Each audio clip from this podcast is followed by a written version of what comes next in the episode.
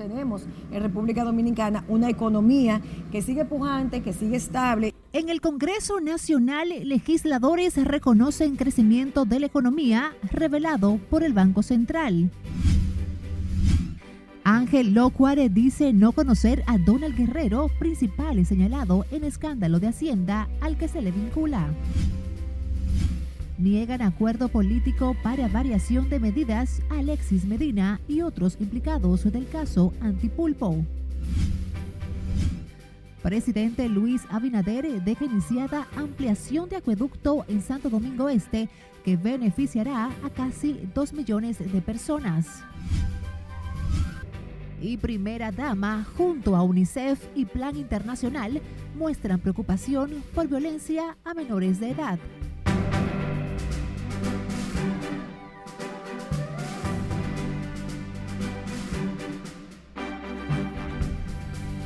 Muy buenas tardes, martes 30 de agosto. Gracias por acompañarnos. Iniciamos la primera emisión informativa de Noticias RNN. Graciela Acevedo les saluda. Iniciamos esta emisión de noticias hablando de las buenas nuevas en la economía dominicana, ya que legisladores oficialistas y de oposición reconocieron el crecimiento económico de, un de 5.5% revelado por el Banco Central en los últimos seis meses. Nelson Mateo nos completa. Que el crecimiento de los países no se expresa automáticamente en riqueza colectiva. El Banco Central, en su más reciente informe, muestra un crecimiento económico de un 5.5% promedio en los últimos seis meses de este año, cifra que es reconocida en el Congreso y sobre todo observar que según las proyecciones de la CEPAL, América Latina proyecta crecer un 2.1% durante este año. Y el hecho de que la República Dominicana esté colocada como puntera en la región, que está dentro de los tres países que se proyecta que mayor nivel de crecimiento van a tener para que lo celebremos. La senadora Farideh Raful entiende que esa estabilidad financiera facilita al gobierno la toma de otras medidas en beneficio de la sociedad. Y lo importante es que con el tema de la inflación tenemos en República Dominicana una economía que sigue pujante, que sigue estable y eso garantiza de alguna manera u otra la, la estabilidad de los precios a pesar de la carestía que está habiendo en el mundo, producto de la guerra, producto del COVID, del aumento de los fletes. Yo pienso que eso es una hazaña.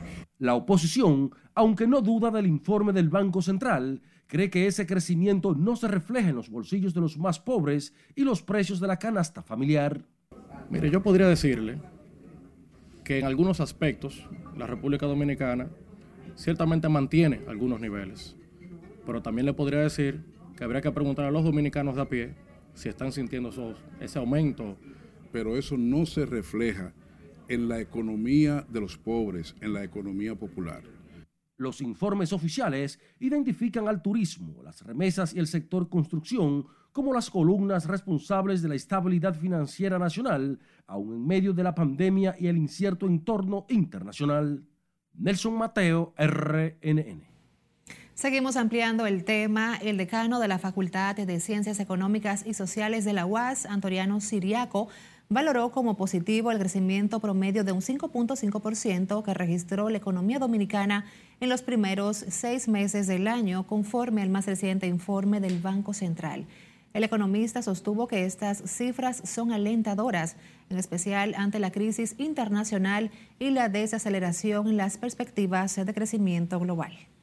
El crecimiento de enero-julio, que ha sido de 5.5, eh, es un crecimiento relativamente bueno en el contexto del crecimiento potencial de la República Dominicana, que es alrededor de un 5%. Eh, claramente que el crecimiento ha venido un poco ralentizándose por las políticas monetarias un tanto restrictivas, pero todavía eh, la economía dominicana tiene un buen ritmo. En su más reciente informe, el Banco Central detalla que la expansión acumulada hasta el momento permite mantener la proyección de que la economía estaría finalizando el año con un crecimiento del Producto Interno Bruto en torno a su potencial. La Secretaría de Asuntos Agropecuarios de la Fuerza del Pueblo calificó de fracasadas las medidas agroalimentarias del gobierno debido a la inflación y el crecimiento en los precios de la comida. Asimismo, aseguran que los productos de primera necesidad siguen su escalada alcista.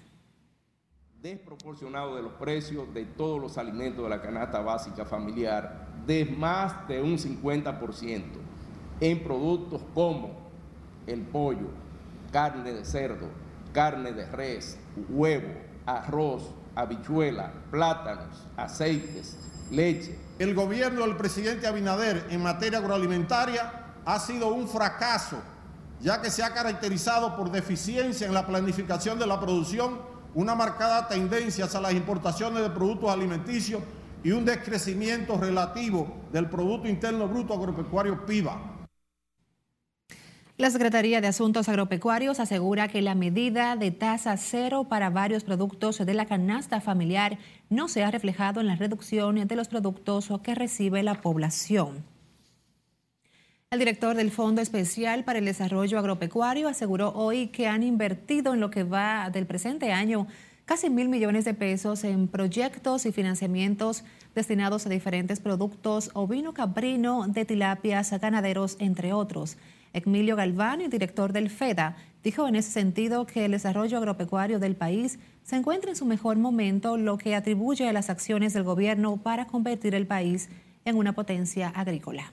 Nosotros estamos entregando tractores a todas las asociaciones agropecuarias, ustedes lo ven en el país entero, para que puedan labrar la tierra. Estamos dándole financiamiento a los criadores, estamos apoyando todas las funciones que hace el Ministerio de Agricultura, porque de, una u otra forma somos un complemento de todas las instituciones. Entonces, los, pronósticos para nuestro país son halagüeños, estamos trabajando en ganadería de leche, estamos trabajando en producción pecuaria, estamos trabajando en producción agrícola, el sector arrocero está mejor que nunca. Aunque estamos en un momento difícil, podemos decir que nuestro país va a seguir avanzando.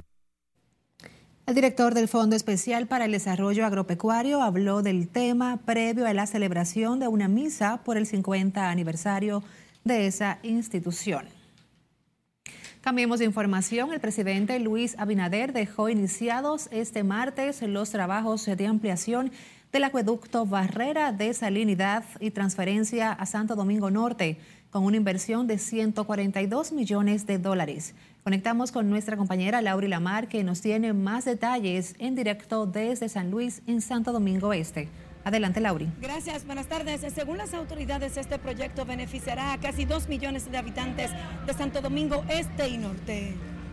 Que vamos a servir más de 136 millones de galones adicionales diarios el director de la Corporación de Acueducto y Alcantarillados, Felipe Antonio Suberví, explicó que en Barrera de Salinidad se rehabilitarán dos plantas de tratamiento e instalarán cuatro tanques de almacenamientos de 7.5 millones de galones cada uno para incrementar la capacidad de reservas a 142 mil metros cúbicos.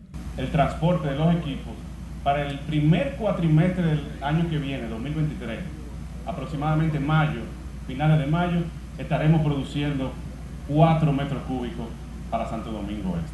Para el 2024 agregaremos 2 metros cúbicos adicionales, uno para Santo Domingo Este, que equivale a un aumento de un 100% de la producción actual.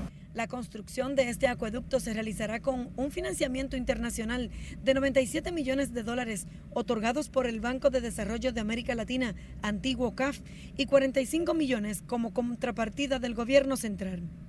Va a permitir incorporar nueva infraestructura en tratamiento de, aguas, de agua potable, en, en sistemas de impulsión, bombas, tecnología que sin duda va a favorecer a la provisión de servicios de agua potable. La ampliación del acueducto la ejecutará el consorcio Acciona Solsani de Lozama. El director de la casa informó que además se creará una macro red que prestará servicio a los habitantes, conectando con tres nuevos depósitos. De mi parte es todo retorno al estudio. Gracias, Laura y Lamar, por los pormenores desde la comunidad de San Luis en Santo Domingo Este. Vamos ahora a Santiago, donde se registra un enfrentamiento entre regidores del Partido Revolucionario Moderno y el alcalde Abel Martínez por la negativa de aprobar un suplemento para el 2022 de más de 106 millones de pesos por no tener la debida justificación. Junior Marte nos cuenta.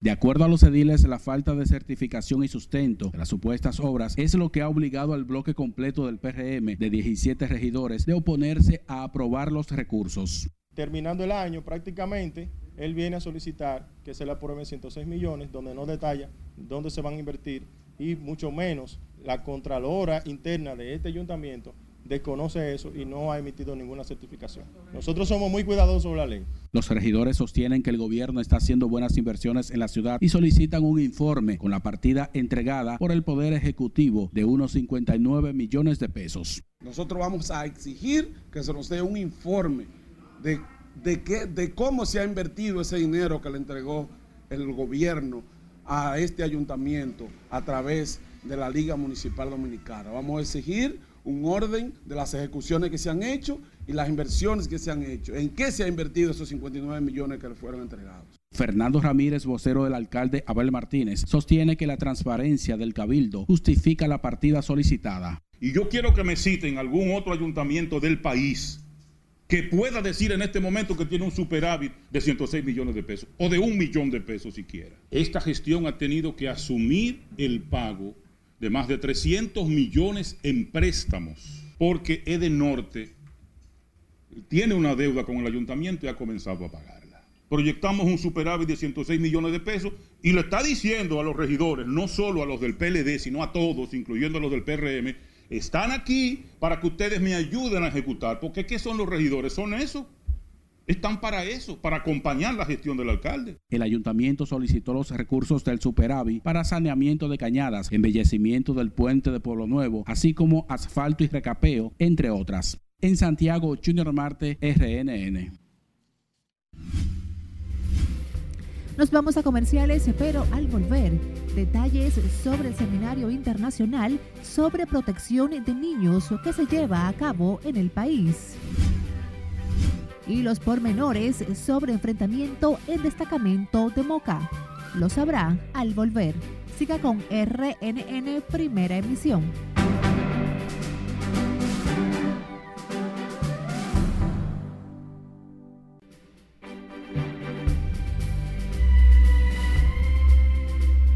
En el panorama internacional, la mitad de las instalaciones de salud en el mundo carecen de servicios básicos de higiene, lo que pone en riesgo de infección a casi 4 mil millones de personas, advirtió la ONU este martes. Cesarina Ravelo con más detalles en el resumen internacional. La advertencia agrega que las instalaciones no tienen agua, jabón o desinfectante de manos en sitios donde los pacientes reciben atención o en sus servicios sanitarios según un informe de la Organización Mundial de la Salud y la UNICEF. Unos 3.850 millones de personas usan estas instalaciones y están en riesgo de infección, incluyendo a 688 millones de personas que reciben atención en sitios sin servicio higiénico alguno, indicaron las agencias en el informe de su programa de monitoreo conjunto. Mientras que en Nueva York, las autoridades de salud se mantienen en alerta de poliomielitis ante el descubrimiento de más casos al norte de ese estado. Allí se realizarán pruebas en las aguas residuales de 11 hospitales para detectar el virus que causa la enfermedad. Al menos siete muertos y dos heridos por grupos armados en el estado de Veracruz, en México, donde la violencia impone su regla. Según datos policiales, cuatro personas de una sola familia fueron asesinadas cuando desconocidos le dispararon en el interior de su vivienda y otras tres murieron en un hecho similar cuando fueron sorprendidos en el interior de un hotel donde se hospedaban. Al menos 1.136 muertos, casi un millón de casas destruidas, más de 10 mil millones de dólares en pérdidas económicas, un tercio del territorio del país pakistaní inundado por las lluvias amazónicas, ha provocado que la ONU lo declare en estado de emergencia. Pakistán es golpeado sin inclemencia por la naturaleza que ya ha destruido sus tierras de cultivos, más de 33 millones de personas afectadas, lo que equivale a un 15% de la población. Falleció este martes en Caracas Camilo Guevara March a los 60 años, hijo del guerrillero argentino-cubano Ernesto Che Guevara. Su deceso fue provocado por un infarto a consecuencia de un trombolismo pulmonar, confirmó el presidente de Cuba Miguel Díaz Canel. Guevara March se encontraba de visita en Caracas. Una casa de ancianos en Japón contrata a bebés para un trabajo esencial, acompañar a sus residentes y hacerlos sonreír a cambio de pañales y leche en polvo. La ternura inigualable de los bebés contratados con menos de cuatro años hace feliz la vida de los octogenarios que con solo mirarlos sonríen. Los bebés permanecen todo el tiempo con sus madres. Es como si los llevaran a pasear al parque, con la importante diferencia de que están aportando a la felicidad de los más viejitos, que ha dejado excelentes resultados en Kitakyushu, al suroeste de Japón. En las internacionales, Cesarina Ravelo, RNN. Volvemos al país con el abogado Ángel Locuare, quien descalificó este martes el nuevo documento remitido por Contraloría, en el que asegura que sí remitió a la Procuraduría Anticorrupción la auditoría con la que se ha iniciado una investigación al exministro Donald Guerrero y en la que ha sido mencionado junto a su hijo. Nuestra compañera Margaret Ramírez nos tiene los pormenores en directo. Adelante, Margaret. Buenas tardes para ti. Gracias, así es. Muy buenas tardes. Para el jurista, el nuevo documento de la Contraloría es carente de legalidad y por ende nulo. Quiero aclararles algo. Yo no conozco a Donald Guerrero. Aclaró que los recursos que ha recibido del Estado corresponden a pagos de honorarios por casos judiciales que ha ganado en los tribunales. Con ello se desliga de Donald Guerrero y otros exfuncionarios del PLD. Si, si, había, si hay alguien, si hay un abogado contrario a las políticas públicas del PLD, perdónenme, pero se llama Ángel Loco. Sin ofrecer mayores detalles, el jurista aseguró que está siendo víctima de extorsión con deudas que mantiene el Estado por otros casos que ha ganado. Yo le propuse a doña Miriam donar el 10% de los honorarios que me tocan en los casos que tengo pendientes de pago, porque me están extorsionando. En rueda de prensa, Locor aprovechó para llamar a la magistrada Miriam Germán a actuar y tomar control sobre sus funcionarios. Desde primera instancia hasta la Suprema Corte, doña Miriam fue la juez más garantista de la historia de la República. Fue garantista contra Balaguer, fue garantista contra Leonel, fue garantista contra Danilo, fue garantista contra Hipólito. Y la pusieron por eso. Y ahora el Estado de Derecho no tiene garantías. Según la solicitud del informe financiero de la PETCA, el investigado Donald Guerrero creó una estructura no gubernamental para, a través del Ministerio de Hacienda, hacer procesos irregulares e ilegales de una deuda pública y con ello desfarcar el patrimonio del Estado dominicano. Locuar dijo estar en disposición de reunirse con la magistrada Miriam Germán y los investigadores para analizar las supuestas irregularidades que tiene la auditoría.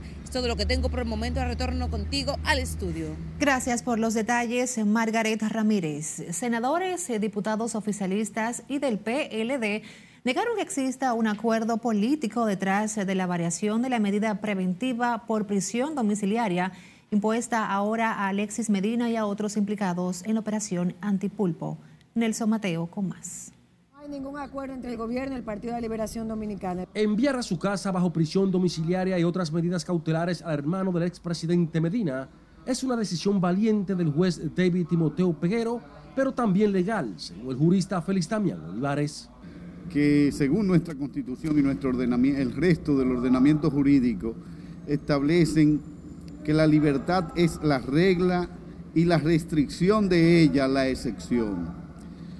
Eh, más allá de, que cada caso tiene que tener su manejo, eh, nosotros no podemos anticipar juicios sobre la culpabilidad, ya eso será una cuestión de, del juzgador o de los juzgadores a partir de las pruebas que le sean aportadas en juicio. La senadora de la capital, Farideh Raful, y el portavoz del PRM en el Senado negaron que la variación de la medida Alexis Medina, Fernando Rosa, José Dolores Santana y Huáscar Méndez tenga algo que ver con el encuentro imprevisto en una funeraria en San Cristóbal entre Danilo Medina y Luis Abinader. El proceso judicial tiene que continuar, no se ha liberado absolutamente a nadie el Ministerio Público seguirá trabajando y profundizando la investigación hasta que se llegue a juicio de fondo y se tenga la condena que se merece por los daños que le hizo al dinero público. Eso es todo. Definitivamente que no. Todos conocemos el pensar del presidente de la República, Luis Abinader, y también sabemos el pensar de la Procuradora General de la República. Eso es definitivamente rumor, eso es como se dice, morbo, eh, eso está en el debido proceso, están contemplados que se pueden variar las medidas de coerción para tratar el, debido proceso. Entonces, eso es simplemente un caso de la justicia, no tiene nada que ver con la parte política. Los peledeístas en el Congreso dejaron claro decisión del juez David Timoteo es legal y no política. Esas personas duraron 20 21 meses bajo medida de coerción encerrada, cuando el Ministerio Público todavía no tiene eh, básicamente el expediente totalmente formulado. Son personas eh, que tienen su familia, domicilio conocido, y creo que se ha actuado de, eh, de justicia. Creo que la comunidad jurídica debe aplaudir este tipo de acción y eso no implica que pasó el caso. Luego de casi dos años cumpliendo prisión preventiva, tanto peledeístas como oficialistas afirman que el artículo 370 del Código Procesal Penal sustenta la legalidad de la decisión a favor de Alexis Medina y los otros imputados. Nelson Mateo, RNN. Mientras tanto, el ex senador del Partido de la Liberación Dominicana, Julio César Valentín, reiteró que si esa organización hubiese prestado atención a los reclamos de corrupción, otro habría sido el resultado. El dirigente político admitió que desde las protestas que se realizaron en la Plaza de la Bandera, los aspirantes congresuales del PLD comenzaron a descender en las encuestas, incluyéndolo a él, que aspiraba a repetir en el cargo. Yo diría que cualquier partido, si presta atención al enojo ciudadano, es una época de enojos, de una clase media informada, una ciudadanía y una, eh, y una población capaz de movilizarse con facilidad, pero no solo de movilizarse, sino de comunicar por las redes, por los medios de comunicación que son muy densos, amplios y plurales. El ex legislador por Santiago habló al término de una actividad encabezada por el presidente Luis Abinader y al cuestionarle el motivo de su presencia allí, dijo que trabaja para un organismo internacional que brinda apoyo a la cooperación de acueducto y alcantarillado de Santo Domingo. Familiares de un joven asesinado en medio de una protesta en San Juan exigieron hoy que sus victimarios sean identificados y sometidos a la acción de la justicia. Julio César Mateo nos tiene el reporte. Según familiares, fueron agentes policiales quienes le quitaron la vida a Daniel González Valenzuela. Estamos sufriendo la consecuencia de la pérdida de un niño y de este joven que pierde y deja a un niño en la orfandad y la policía fue quien lo mató. Narran que su pariente acompañaba a familiares de un niño que protestaban tras su desaparición. Nos pasamos la noche entera pidiendo nuestro muerto y no lo pudimos velar sabiendo que ellos fue que lo mataron, porque ellos fue que lo mataron. De un niño huérfano salió de aquí por ayudar a una persona porque tienen la costumbre de robarse a los niños, no aparecen y no quieren que uno reclame pero hay un Dios en el cielo muy grande y ellos lo van a pagar. Esperan que a los causantes de la muerte del joven estudiante les caiga todo el peso de la ley. Esto hay que ponerle atención porque esta cosa así, entonces se le va a dejar, se le va a dejar que los delincuentes acaben con la humanidad. Pueden matar y pueden hacer de todo, porque no le están, la justicia no está atencionando. Daniel González Valenzuela fue asesinado de un tiro en la cabeza, momentos en que residentes en Juan de Herrera protestaban por la desaparición del niño Albeiron Sánchez, cuyo cadáver fue encontrado un día después en una cisterna. En San Juan de la Maguana, Julio César Mateo, RNN. Pasamos ahora con un hecho lamentable, un accidente de tránsito registrado en horas de la madrugada de este martes. Dejó un saldo de cuatro personas muertas y una lesionada. Según reportes preliminares, al momento del suceso, tres de las víctimas se desplazaban a bordo de una motocicleta por una de las vías de la carretera con dirección a la localidad de Verón, en Bávaro, cuando fueron impactadas por un autobús del transporte turístico. En el accidente murieron cuatro personas, tres de ellas de una misma familia, padre, madre e hija identificadas como Agripina Herreras, Agni Herreras y José Francisco de Pérez. El lesionado es Jorge Chichi Ortiz y Ornato, conductor de un carro. El conductor de la guagua, de nombre Francisco Alberto Isiano, salió ileso. En tanto, un recluso murió y otros cuatro, otros cuatro se escaparon durante un enfrentamiento entre policías y reclusos en un destacamento de Moca, provincia de Espaillat, en la madrugada de este martes. El fallecido es Jordeli Castillo del Villar, quien fue impactado de un disparo en medio de la trifulca, según informaron las autoridades. Dos de los reclusos se escaparon, ya han sido capturados, mientras siguen prófugos Luis Baez Pérez, alias Chindola, y Rigoberto Abreu Ureña, el menor, mientras las autoridades investigan el hecho de sangre.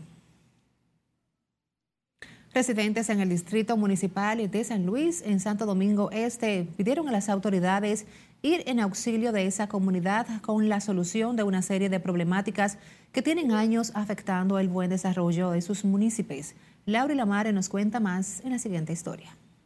La principal cosa que nosotros queremos aquí es el camino el mal estado de las calles que dan acceso a varias comunidades de San Luis dificulta el libre desplazamiento de vehículos y residentes que piden la intervención de las autoridades para solucionar la problemática. Las obras, por ejemplo, para la educación, la escuela de aquí mismo está inconclusa, eh, hay, las aulas son insuficientes para la población y también pues queremos decirles que nosotros tenemos como prioridad también la construcción de un nuevo templo para San Luis. A esta situación se suma el pedido de los comunitarios a las autoridades de crear fuentes de empleo para las familias más empobrecidas de esa zona. Aquí lo empleo, ¿no? Aquí nosotros era de la, de la caña, la caña la quitaron, los ingenios lo quitaron, que era la, la fuente más fuerte de aquí de empleo era el ingenio, lo quitaron. Nosotros necesitamos las calles Necesitamos el puente, que cuando ese puente sube, ahí nadie puede pasar. Tenemos que pagar 300 pesos para dar la vuelta. Las problemáticas en esta demarcación del municipio de Santo Domingo Este, según sus residentes, tienen años afectando a esa población. El distrito municipal de San Luis tiene una población de casi 60 mil habitantes, muchos de los cuales exigen al gobierno crear mecanismos que permitan mejorar las condiciones de vida de las familias de escasos recursos que aspiran a tener una vida más digna. Laurila Mar, RNN. Ahora cumplimos con nuestros anunciantes, pero antes eh, queremos invitarles a que busquen nuestro usuario arroba noticias RNN en todas las redes sociales para que siempre se mantenga informado. Por supuesto, puede enviarnos sus denuncias a través de nuestra línea directa de WhatsApp 849-268-5705. Puede escucharnos también a través de Google y Apple Podcasts.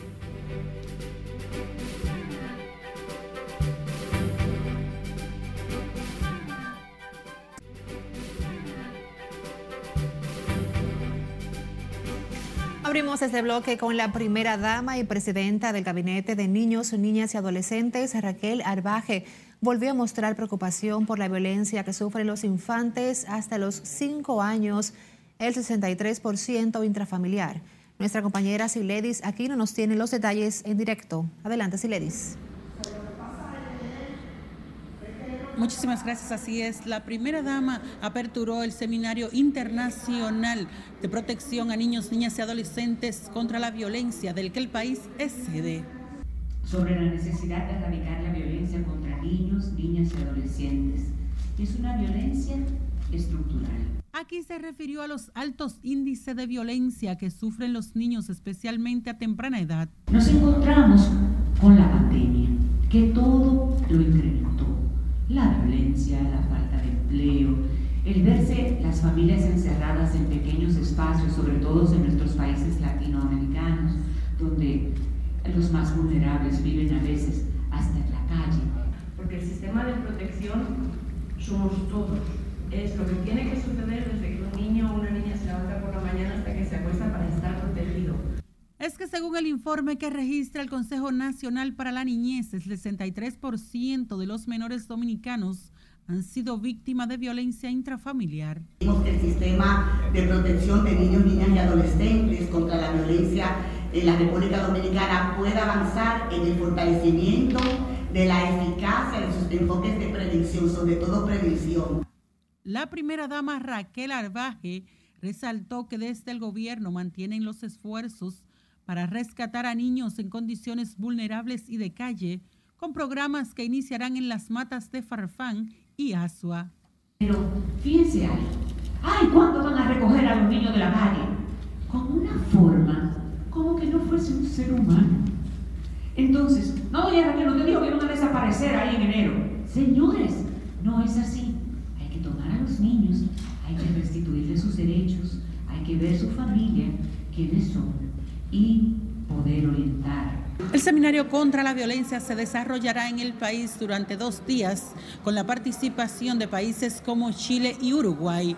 Por el momento son los detalles que les tengo. Retorno con ustedes al set noticias. Te agradecemos, Siledis Aquino. La Confederación Nacional de Trabajadores Dominicanos reiteró este martes que aspira a un aumento salarial de hasta un 25% a propósito de la propuesta del CONEP y el diálogo que encabezará el ministro de Trabajo para consensuar un posible reajuste salarial.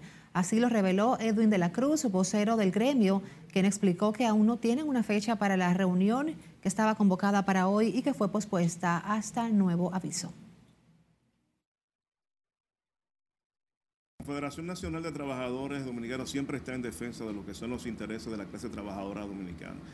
Y uno de los intereses es tener un salario decente, un salario decente que permita al ciudadano, al trabajador dominicano, cubrir sus necesidades. Y nosotros decimos hasta que le permita tener algo de ahorro. El vocero de la Confederación Nacional de Trabajadores Dominicanos habló durante una rueda de prensa en la que asalariados del Nordeste demandaron el inicio de la obra del puerto de Arroyo Barril en Samaná, que según dicen están paralizados por un proceso de licitación. Ciudad Nueva en el Distrito Nacional ha sido el escenario elegido en la capital por un grupo de artistas y empresarios para plasmar la ruta de los murales que recopilan la historia y cultura dominicana en cada pincelada. Moradores en la zona aplauden la iniciativa. Ana Luisa Peguero nos dice más. El pasado 11 de agosto, más de una decena de artistas decidieron plasmar en las paredes de Ciudad Nueva hechos relevantes que marcaron un antes y un después de la historia y cultura dominicana, bajo la denominación de la Ruta de los Murales. Las obras tienen el objetivo de revivir los hechos trascendentales que identifican a la República Dominicana, así también a los personajes más relevantes de la cultura quisqueyana. Mira, esa casa estaba inservible, inservible y ahora se ve diferente. Le dieron una pinturita y pintaron el mural, muy alegórico, a, Trujillo. Me imagino que el de la ametralladora fue de lo que lo derrocaron, que lo mataron, eh, pero algo queda.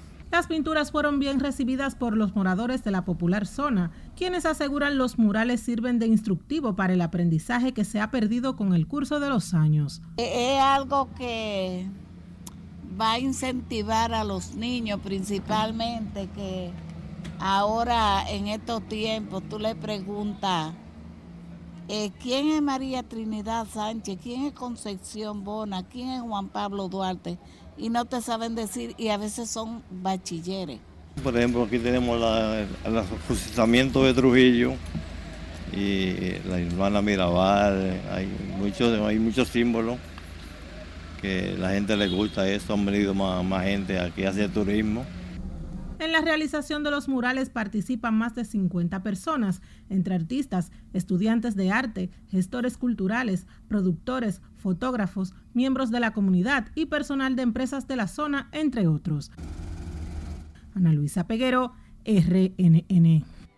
Y con esta iniciativa tan interesante que se lleva a cabo en Ciudad Nueva, nosotros finalizamos la primera emisión de Noticias RNN. Graciela Acevedo se despide.